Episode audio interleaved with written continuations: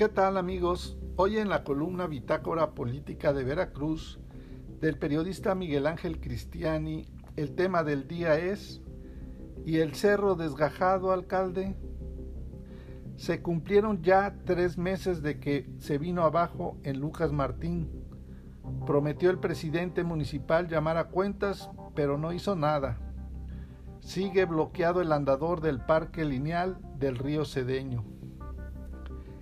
Desde el 6 de septiembre pasado, ya han transcurrido tres meses, comentamos en este mismo espacio de Bitácora Política Veracruzana que como remanente de los estragos causados por las lluvias intensas del huracán Grace en la capital del estado, se desprendió una parte del cerro en donde se encuentra construida una nueva sección de residencias en el fraccionamiento Lucas Martín.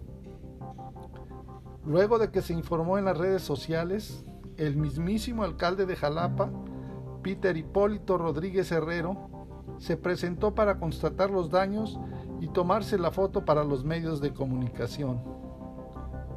Cuando se le cuestionó qué medidas se iban a tomar para atender el problema del desgajamiento del cerro, que afortunadamente no causó víctimas mortales como ocurrió también unos kilómetros más abajo del río Cedeño, Hipólito Rodríguez respondió que se iba a llamar a cuentas a los constructores de ese fraccionamiento.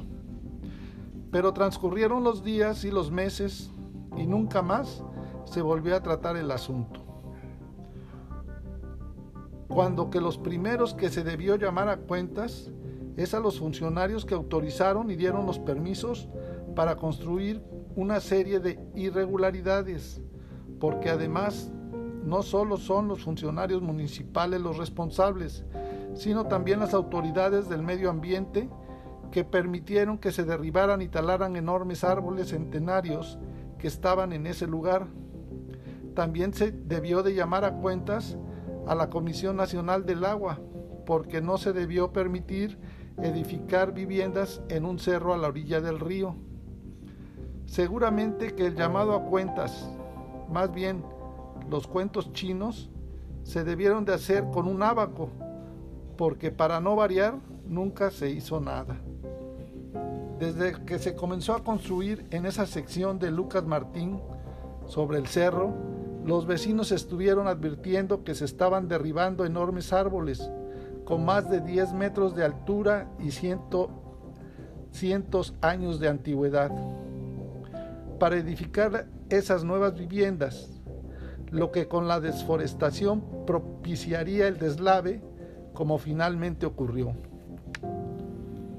Se derribaron todos los enormes árboles de liquidámbar y pino para construir una enorme plancha de concreto con medio centenar de viviendas y una calle que está tan empinada que no pueden subir los autos por ella. En ese entonces, ante los cuestionamientos de los vecinos de cómo era posible de que estuvieran llevando a cabo esa desforestación primero y luego la construcción de residencias en un cerro, la respuesta de las autoridades fue, tenían permiso para construir y no se podía hacer nada.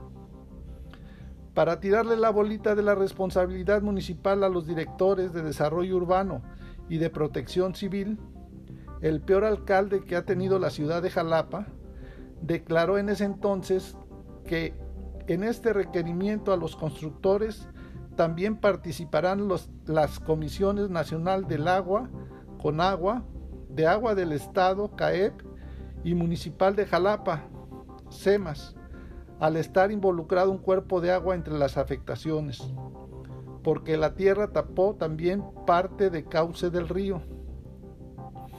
Cuando hay cuerpos de agua entran en juego autoridades de orden federal y a nosotros nos toca que se vigilen las condiciones a la empresa que propuso aquí acondicionar aparentemente no cumplió.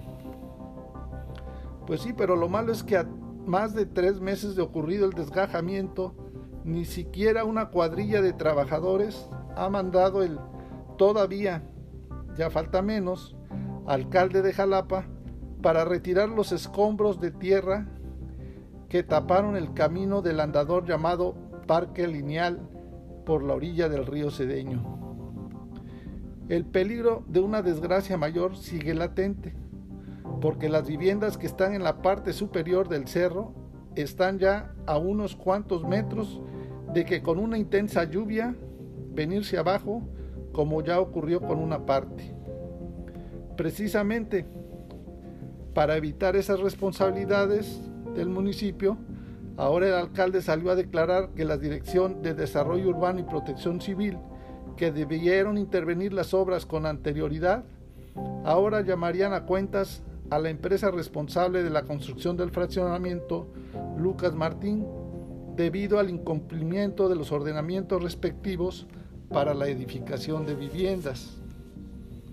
Ahora que ya se desgajó el cerro y tres viviendas están en peligro de colapsarse en la zona del río Cedeño, nuestras autoridades municipales prometieron hacer lo que tuvieron que hacer antes del desgajamiento del cerro, desde antes que empezaran a construir y desde antes que vinieran a desforestar toda esa área verde, que iban a llamar a cuentas a los constructores.